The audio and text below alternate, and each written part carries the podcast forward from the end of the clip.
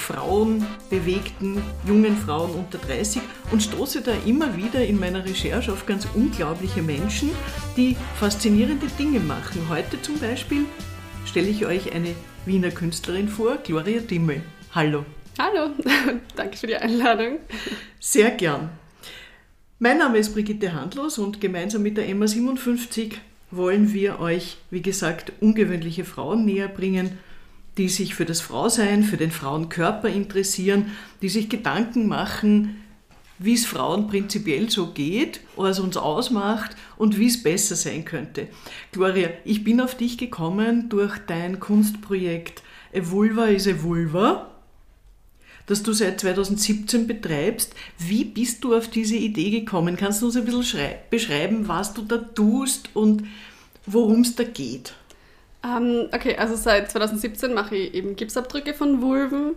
Das hat sich dann so entwickelt, dass ich mittlerweile so Sessions anbiete, wo ganz verschiedene Frauen und Menschen mit Vulva einfach bei mir zu Hause zusammenkommen und wir gemeinsam so einen Abdruck machen. Wie ich drauf gekommen bin, das war halt einfach so ein Selbstversuch, also kleines Experiment, würde ich sagen.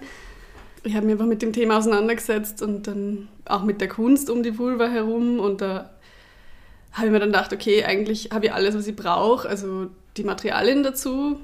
Die habe ich daheim gehabt, weil ich irgendwas anderes damit machen wollte. Und dann spontan habe ich mir gedacht, hey, eigentlich könnte ich das jetzt auf mein Vulva auftragen und versuchen. Und war halt ziemlich perplex mit dem Ergebnis, also weil es total gut gelungen ist und weil ich mich selbst da noch nie so aus der Perspektive gesehen habe. Man kennt sie halt nur eben spiegelverkehrt vielleicht oder wenn man vielleicht ein Foto macht und ich glaube, viele Leute schauen sie ihre Vulva überhaupt nicht an Deswegen wollen wir mal wissen, wie es ausschaut. Du hast uns eine mitgebracht, das ja. ist ein Gipsabdruck. Genau. Ich muss sagen, es schaut total faszinierend aus eigentlich. Und du hast uns auch ein Mumori, Mumori mitgebracht. Äh, sagst Oder du mal, was das ist? Pussy Pairs. Ähm, genau, es hat zwei Titel. Ähm, Mumori ist so der deutsche und weil es ein gutes Wortspiel ist. Und ähm, genau, das ist ein Memory mit Bildern von diesen Gipsabdrücken, die ich eben schon länger mache. Und da sieht man halt auch ganz gut die Diversität, die es da bei Vulven halt gibt und die man normalerweise nicht so oft sieht. Und was, wer sind die Frauen, die sich da melden und mit denen du da zusammenkommst zu dieser Aktion? Es sind ganz unterschiedliche. Aus meiner Perspektive, vielleicht ist es natürlich auch so ein bisschen eine Bubble. Aber es gibt sehr viele feministische Frauen, die da vorbeikommen und ich merke auch, dass es sehr viele aus dem Sozialbereich sind oder aus der Kunst eigentlich. Und vorwiegend, also vorwiegend natürlich schon auch in meinem Alter. Also ich bin 27 und ich habe so das Gefühl, dass das Spektrum auch eben so 20 bis 30 ist, hauptsächlich, und dann nach oben 30 bis 40 kommen ein paar. Ähm, aber ich glaube, das liegt auch daran, dass ich mich hauptsächlich über Instagram zum Beispiel bewerbe und das ist natürlich ein sehr junges Medium. Du, und warum kommen die? Worüber redet ihr dann? Ähm. Warum glaub, glaubst du, sprich, spricht das äh, gerade junge Frauen äh, gut an? Ich glaube, wir haben da irgendwie alle dieselbe Erfahrung gemacht, dass wir sehr wenig Sexualaufklärung bekommen haben und dass man sehr viel wirklich nur aus Pornografie lernt. Also, dass das Thema sehr schambehaftet ist und viele sich einfach nicht darüber austauschen können und irgendwie habe ich das Gefühl, wir haben alle die gleiche Erfahrung gemacht und darüber reden wir dann auch. Und oft geht es darum, wie man zum Beispiel von einem 14-jährigen Mädchen, das keine Ahnung gehabt hat, warum plötzlich diese Vulvalippen so groß werden oder so. Also irgendwie dieser Weg quasi von dem Standpunkt zu, okay, man, man kommt irgendwie irgendwann damit klar, wie man aussieht und man findet es gut und ist nicht so von der Gesellschaft beeinflusst und denkt, man muss sie rasieren und man muss vielleicht auch eine Schönheitsoperation oder sowas machen. Und da geht es, finde ich, sehr viel um Selbstakzeptanz. Und ich glaube, sehr viele, die zu mir kommen, sind genau auf dem Punkt, dass sie denken, okay, ich habe auch so einen Weg hinter mir und jetzt fühle ich mich voll wohl und das möchte ich irgendwie zum Ausdruck bringen und ein bisschen feiern auch. Es geht nicht nur um Sexualität, oder? Es geht um ein bisschen mehr. Natürlich ist das ein sexuelles Thema, aber ich finde eben durch dieses, wie du sagst, es ist viel mehr. Ähm, man kritisiert halt natürlich damit auch, wie die Gesellschaft funktioniert, was da Tabus dahinter sind, dass äh, viele Leute Probleme haben, das Wort überhaupt auszusprechen oder keine richtige Benennung für die Vulva haben. Und wenn, dann ist es vielleicht eben irgendwas Negatives oder Obszönes. Und wie gesagt, dass man halt das meiste auch nur im Porno sieht und da sieht man halt auch nicht unbedingt die Realität abgebildet. da geht es halt einfach um die Unterdrückung, die man als Frau vor allem oder als Mensch mit Vulva erfährt. Ich kann mich noch erinnern, als ich jung war, gab es ein Magazin, das hieß Jasmin mhm. und dann gab es Bravo und dort gab es Dr. Sommer und Co. Gibt es irgendwas Äquivalentes für junge Leute im Netz oder? Also meines Wissens gibt es da vor allem in Österreich sehr wenig. Also es gibt zum Beispiel das Museum für Verhütung und Schwangerschaftsabbruch in Wien und die versuchen sehr viel Aufklärung zu betreiben und machen das zum Beispiel auch für Klassen. Anscheinend ist es oder haben die also einige der wenigen offiziellen Folder zu dem Thema. Also wenn es da gerade mal so wenig schriftliche Sachen drüber gibt, gibt es natürlich auch im Netz jetzt nicht so viel von Österreich aus. Und ich glaube, wenn, dann sind das auch irgendwelche kleineren Initiativen, die sie da engagieren oder Aktivistinnen. Warum glaubst du, ist das so tabubehaftet? Ja, keine Ahnung, warum das genau auf die Vulva alles zutrifft. Es, ist halt ein kapitalistisches und patriarchal angelegtes System und alles, was vor allem auch Frauen irgendwie verunsichert, sodass sie zu gewissen Konsumgütern greifen, ist halt super in dieser Gesellschaft, weil man kann quasi alles einreden, ob es eine äh, Vulvalippenkorrektur ist oder irgendwelche pinken Handschuhe, die man zum Tampon entfernen verwendet. Es wird ja halt immer suggeriert, du bist irgendwie ekelhaft oder du musst irgendwas ändern und verstecken an dir und das ist natürlich gut für die Wirtschaft. Und man kann quasi immer allen Frauen einreden, dass sie sich selbst optimieren sollen und Du, deine Aktion äh, soll uns die, also auch weil du uns Pussy Pears und Marmory mitgebracht hast, äh, heißt das auch, man soll ein bisschen spielerisch damit umgehen oder? Auf jeden Fall, ja. Also ich glaube, das ist ein leichterer Zugang zu dem Thema, wenn man jetzt hm. sich noch nicht damit auseinandergesetzt hat. Und so kann man das eben ein bisschen spielerisch auch machen. Und das, ich würde es ja auch nicht so total ernst drüber bringen, also dass man jetzt so strikt so und so das benennen muss und es geht nur so, sondern da soll halt ein bisschen Leichtigkeit dabei sein. Und ich finde, das ist ganz witzig. Also ich, ich finde es auch okay, wenn Leute das nur spielen und lustig finden und nicht ernsthaft was an ihrem Denken, also das wäre natürlich gut, wenn sie was an ihrem Denken ändern oder wie sie damit umgehen. Zumindest werden sie in irgendeiner Form damit konfrontiert. Das finde ich ganz gut. Wir lesen ja derzeit, äh, dass ähm, irgendwie äh, offenbar etliche Männer Penisfotos auf ihren Handys mit sich herumtragen. Ich kenne das von Frauen eigentlich nicht, dass wir irgendwie äh, Fotos auf unseren Handys herumtragen von unserer Vulva oder von unseren Brüsten etc. Was meinst du? Was läuft hier ab? Ticken wir anders als Frauen oder? Ja, also ich kann dazu auch sagen, dass wo ich zum Beispiel den ersten Abdruck von mir gemacht habe und ich war irgendwie so stolz drauf, dass das so gut worden ist und wollte irgendwie meine Freundinnen zeigen, was ich gemacht habe, aber ich war total so, hey, das kann ich jetzt nicht herzeigen, das ist es ist fast wie ein Dickpick eigentlich, wenn ich die jetzt ungefragt, natürlich kann ich fragen, aber und ich habe sofort gemerkt, was da bei mir losgeht an einer Gedankenkette irgendwie, dass das überhaupt nicht angebracht ist oder so.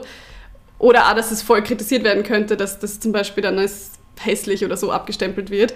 Und das war natürlich dann überhaupt nicht der Fall. Also ich bin sehr, sehr positiv aufgenommen worden mit diesem Projekt und alle haben mich total unterstützt und wollten selbst einen Abdruck machen, weil sie halt das total nachvollziehen können ich glaube nicht, dass es zum Beispiel so ist, dass Männer jetzt mit diesem, mit diesem stolzes Glied irgendwie so herumtragen und so, weil da gibt es ja total viel, also da gibt es ja sehr viel Kritik und, und ähm, sagen wir, Probleme, wenn Männer glauben, sie haben nicht die richtige Größe und sowas. Aber es ist doch irgendwie von der Gesellschaft so vorgegeben, dass Frauen so klein wie möglich sein sollen und sie anpassen und die Vulva soll auch so klein wie möglich sein und die Vulva-Lippen und eigentlich soll nichts da sein am besten, eben nur ein Loch. Und bei Männern wiederum ist es halt so, dass alles super groß und impressive sein muss. Also ja, wir ticken halt anders in dem Sinn, dass wir so anerzogen bekommen und äh, das mit dem Kleinsein und mit dem sich klein halten, das gilt ja eigentlich für den ganzen Körper einer mhm. Frau. Ja? Also wir sind am schönsten, wenn wir ganz schlank sind und wenn man uns kaum mehr sieht, dann sind wir angeblich am allerschönsten. Und äh, wir sollen uns immer klein machen und klein und zierlich und blond und blauäugig und ein bisschen. Was läuft da ab und warum spielen wir das mit zum guten Teil? Es ist echt schwierig, aus diesem System auszubrechen. Also sobald man irgendwas anders macht, wird man halt mittlerweile vor allem auch im Internet total angefeindet. Also da gibt es echt viel Hate-Nachrichten für Leute, die einfach nur ihre Achselhaare zeigen. Und deswegen ist es total schwierig, dass man sie da rauswindet irgendwie und mal was anders macht. Und ich meine, natürlich im Endeffekt ist es, glaube ich, oft so, dass man im eigenen Kopf irgendwie die meisten ähm, Blockaden schon hat, um irgendwie was anderes zu machen, weil man sich da gar nicht, also vielleicht kann man sich gar nicht anders vorstellen. Oder man rechnet halt mit so viel negativen Feedback. Das habe ich halt natürlich bei mir auch gesehen, allein bei diesem Projekt, weil... Bist du jemals angefeindet worden für das, was du da wenig, machst? Wenig, also so direkt zu mir eigentlich gar nicht, aber wenn ich zum Beispiel irgendwo erwähnt werde bei irgendeinem Medium oder sowas, dann sieht man schon in den Kommentaren und so von anderen Usern, die mich überhaupt nicht kennen, schon eher negative Sachen. Oder da wird das Ganze sehr ins Lächerliche gezogen, warum man sowas zum Beispiel braucht, ein Memory oder so aber also nicht, so, nicht so direkt an mich gerichtet, was für mich ganz gut du ist. Du hast mal in Ebensee eine Schaufensteraktion gemacht auf Einladung des Frauenforums Salzkammergut. Da hat dann, haben dann irgendwelche Menschen auf die Schaufenster was draufgeschrieben. Ihr habt das aber umgedreht. Ja? Also ihr habt dann eine Einladung ausgesprochen. Wie fandest du das? Ich habe das Ganze ja nur so von Weitem eigentlich gesehen und war nicht wirklich ähm, involviert, aber war natürlich sehr witzig, auch die Berichterstattung, sage ich mal. Und irgendwie habe ich fast damit gerechnet, dass sowas passiert, weil, also wo ich gehört habe, dass wir diese Ausstellung machen und dass sie sogar dieses Schaufenster dafür hergeben, mitten im, in der Stadt, war ich eigentlich am meisten deswegen begeistert, weil ich mir gedacht habe, okay, das ist was, was ständig zugänglich ist, jeder kann es sehen, mitten im Ort und es ist natürlich irgendwo am Land. das wird sicher für ein bisschen Kritik sorgen. Ähm, und genau, die ist gekommen. Also es waren ja dann, glaube ich, andere Frauen oder so, die vorbeikommen sind und die das gesehen haben, die haben das dann weggelöscht und ähm, ich glaube, das Frauenforum hat dann eben diese Stifte dazu gehängt, damit quasi jeder eingeladen ist, was finde ich total gut ist und genau, es, es ist eben auch wieder so eine Leichtigkeit dahinter, wie ich mir das eben bei dem Spiel vorstelle. Man kann dann halt offen drüber reden, man kann auch Kritik, Kritik äußern und man lädt halt alle Leute ein, sie ein bisschen zu involvieren, anstatt dass man sagt, okay, nein, hey, das könnt ihr nicht machen und so. Und du lebst als Künstlerin in Wien. Wie mhm. lebt es sich als Künstlerin in Wien? Also ich mache das Ganze eher nebenberuflich, also ich arbeite Teilzeit angestellt und deshalb würde ich jetzt nicht sagen, dass ich komplett drinnen bin in diesem Kunst. Als was? Wo arbeitest du? Ähm, in einem Secondhand-Shop im Verkauf. Findest du, dass Wien eine gute Stadt ist für Frauen? Also für meine Zwecke reicht Ich denke mir, ich kann auch viel mit dem Vulva-Projekt zum Beispiel machen, weil da anscheinend sehr viel Bedarf ist. Sonst wird es nicht irgendwie so angenommen werden. Und Aber du willst dich ja jetzt sicher nicht auf ewig auf die Vulva konzentrieren, oder? Voll, das ist Hast halt, du einen Plan? Das ist halt das, was irgendwie am besten ankommt, sage ich mal. Also ich habe das gar nicht so ausgesucht und mir gedacht, okay, mit dem kann ich jetzt durchstarten oder so. Ich habe das nur für mich selbst gemacht und dann ist es quasi immer größer geworden, ohne dass ich eigentlich viel dafür gemacht habe also daran merkt man halt, dass es so ein Ding ist und dass es viele interessiert und beschäftigt. Aber es hat mir irgendwie die Möglichkeit gegeben, mich auch mit der Stadt ein bisschen anders auseinanderzusetzen, also vor allem dann auch Leute kennenzulernen und irgendwie so ein bisschen ein Netzwerk aufzubauen. Und gleichzeitig war das dann auch irgendwie ein Einkommen, mit dem ich andere Sachen machen kann, die mich auch erfüllen oder so. Also zum Beispiel ähm, würde ich mich viel mehr gern mit Keramik auseinandersetzen und das vertiefen. Das habe ich irgendwie vor zwei Jahren angefangen und taugt mir eigentlich total und da mehr in die Richtung zu gehen. Hast du eine künstlerische Ausbildung? Nein, gar nicht. Nein. Also ich habe äh, Slavistik und Skandinavistik studiert im Bachelor.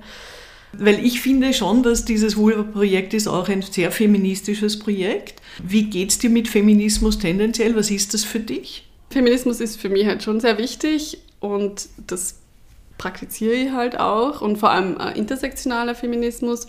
Einfach, also da geht es darum, dass dass es halt Mehrfachdiskriminierungen gibt im System, je nachdem, welche, welches Gender, Ethnizität, Herkunft und so weiter man hat. Und das versuche ich halt auch rüberzubringen. Und seit ich halt auch ein gewisses Following, sage ich, habe auf Instagram oder so, finde ich, muss man das auch dazu nutzen und irgendwie positiv auftreten. Hast du Vorbilder? Nicht so richtig eigentlich. Also es gibt natürlich sehr viele Menschen, die schon sehr viel gemacht haben, auch für Feminismus und für diese Bewegungen und so. Aber ich würde nicht sagen, dass ich mich persönlich irgendwie so sehr ich bin neulich zum Beispiel mal durch die Albertiner Modern gegangen und habe dort wieder ganz frühe Werke von der Wally Export gesehen, mhm. die ja sehr radikal sind, finde ich. Und das war ja in den 60er und 70er Jahren, also in einer Zeit, glaube ich, wo die Leute auf der Kärntner Straße in Schreikrämpfe ausgebrochen sind, wie sie Wally Export äh, ihre Brüste begrapschen hat lassen hinter mhm. so einem Kasten. Wie findest du das?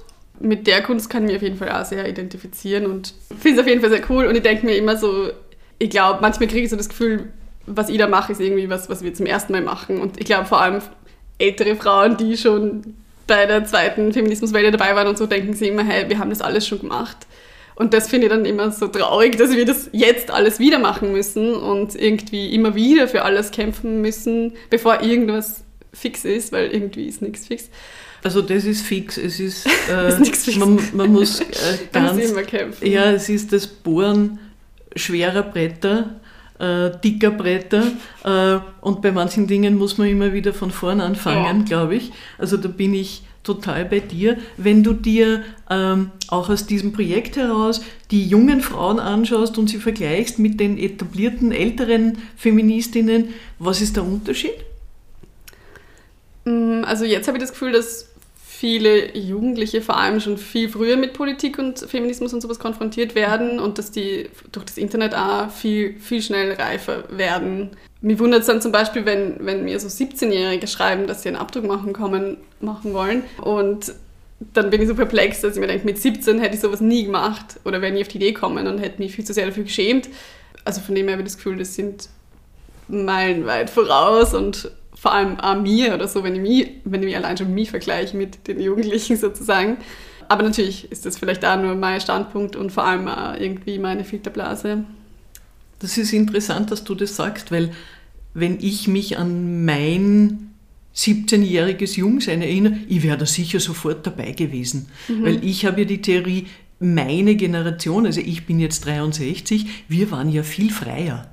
Insofern gab es dann, finde ich, so eine Gegenbewegung, mhm. weil meine Stieftochter zum Beispiel, die ist jetzt 40 und ich finde, die ist wesentlich unfreier aufgewachsen, auch in Bezug auf Sexualität als ich. Wie siehst du das? Ich kann mir das auch vorstellen, weil hin und wieder bin ich auch schon Frauen begegnet, die eben auch so um die 40 sind und die dann quasi auf dem Punkt sind, dass sie jetzt einen Abdruck machen wollen, weil sie jetzt zum ersten Mal ihre Vulva im Spiegel angeschaut haben und das war schon ein riesen Act. Und da habe ich das Gefühl, okay, vielleicht bin ich da auch freier oder meine Generation. Aber ich glaube, wie du sagst, diese Generation dazwischen wahrscheinlich eher, eher unfrei. Ja, da ist irgendwas passiert. Ja, und ich glaube, jetzt wird es wieder ein bisschen. Aber vielleicht dann nur diese eine Schiene oder so.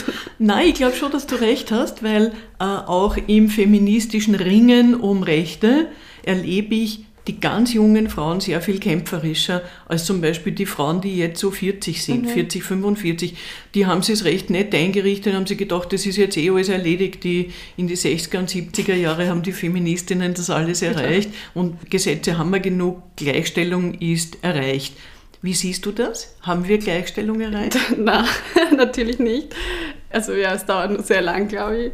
Gibt es eh genug Beispiele, wenn man bedenkt, wie viele Femizide es gibt oder immer nur Gender Pay Gaps und was weiß ich und Orgasm Gap und keine Ahnung, was da für Schlagwörter alles reinpassen, aber es gibt genug.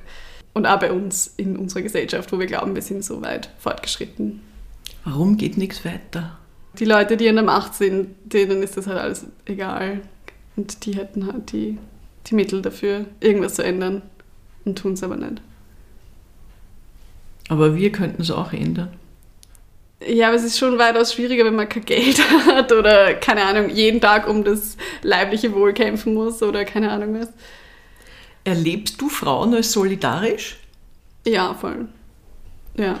Und das, ich finde, das merkt man so bei meinen Abdrucksessions zum Beispiel. Also das ist total gemeinschaftlich und ich finde, das fördert da irgendwie ja, so ein bisschen Solidarität wo müssten wir noch mehr zusammenhalten, damit wir nicht immer wieder alle 30 Jahre von vorne beginnen müssen?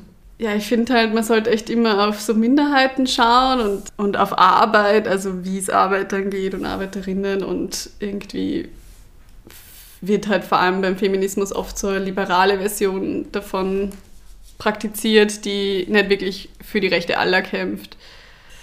Was mir auch noch auffällt, ist, dass sich äh, beim Feminismus jetzt auch andere Sachen vermischen, also Genderfragen zum Beispiel, LGBTQ-Bewegung mhm. oder MeToo-Debatte oder Friday for Future, also so äh, Klimafragen, Umweltfragen, Genderfragen, das vermischt sich alles. Ich kannte das aus meiner früheren, aus dem feministischen Kampf nicht. Gleichberechtigung von Mann und Frau, das war relativ einfach. Ist es zu kompliziert geworden? Wie siehst du das? Mm, ja, also man muss auf jeden Fall, finde ich, irgendwie dranbleiben und sich weiter informieren und so. Und es ist vielleicht nicht unbedingt so leicht. Also es wird ja da immer kritisiert, dass man quasi alle zwei Jahre irgendwie neue Begrifflichkeiten lernen muss oder so, weil sich ständig alles ändert. Und das ist halt zum Teil so. Für mich gehört es irgendwie dazu, also ich sehe das als, ja, man muss das halt machen oder man muss sich da fortbilden und dranbleiben und finde halt, man sollte alle Leute inkludieren und dann ist es halt relevant, dass man LGBTQ-Sachen mit reinnimmt oder Rassismus und Umwelt. Das sind alles Sachen, die die Zukunft da betreffen. Und das meine ich eben mit intersektional, also das gehört eben alles zusammen. Also für die ist das wichtig, oder? Mhm, voll. Was ist dein größter Wunsch? Was hast du für Visionen? Wo möchtest du hin die nächsten 25 Jahre oder 27 Jahre? Boah, das ist so weit gedacht. Also so weit denke ich normalerweise eigentlich eher nicht. Ich bin sehr bescheiden mit meinen Träumen und vor allem, glaube ich, auch sehr pessimistisch. Dass das alles nur irgendwann besser wird oder so. Leider. Oder dass man eben, eben immer wieder von vorne anfangen muss und deshalb bin ich halt eher ein bisschen pessimistisch eingestellt. Wo suchst du dir deine Energie? In Freunden und Freundinnen, also in meinem sozialen Netzwerk und auch irgendwie durch die, die Resonanz, die ich bekomme auf meine Projekte und so. Also das positive Feedback. Das sind alles Sachen, die mir auf jeden Fall so dran bleiben lassen. Wie geht es weiter mit der Vulva? Und was ist das nächste Projekt? Also über den Lockdown habe ich mir, oder ich meine, der Lockdown geht schon fast ein Jahr, habe ich mir gedacht, weil ich keine wirklichen Sessions anbiete, wegen dem natürlich Übertragungsrisiko, ähm, dass ich so ein DIY-Set ähm, verkaufe, also wo man quasi eine Anleitung bekommt, wie man einen Abdruck bei sich selbst macht. Natürlich, wenn man jetzt eh viel, zu, viel Zeit hat für solche Sachen und wie gesagt, weil es einfach das, äh, das Risiko mindert von Corona-Ansteckungen. Ähm, und es wird eigentlich sehr gut angenommen bis jetzt. Also ich habe das seit einer Woche oder so über Instagram ein bisschen angeworben und jetzt, also beworben und jetzt wird es eigentlich sehr gut aufgenommen und anscheinend wollen die Leute alle einen Abdruck zu Hause von sich selbst machen das ist jetzt so gerade am Plan. Welchen. Stellenwert spielt bei dem, was du machst, die Social Media Plattform? Ist extrem wichtig. Also ohne wird das nicht so gut funktionieren.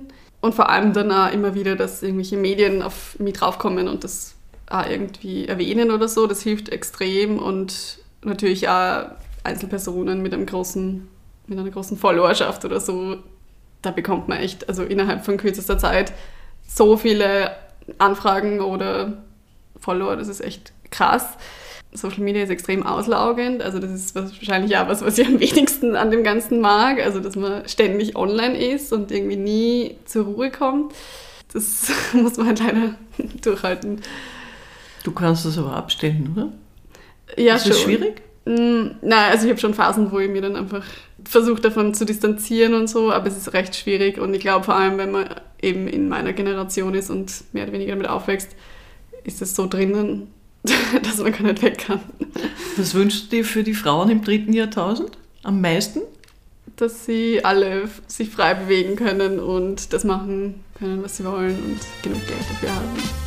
Danke, Gloria Diemel, für das Gespräch. Ich wünsche dir noch viel, viel, viel Erfolg.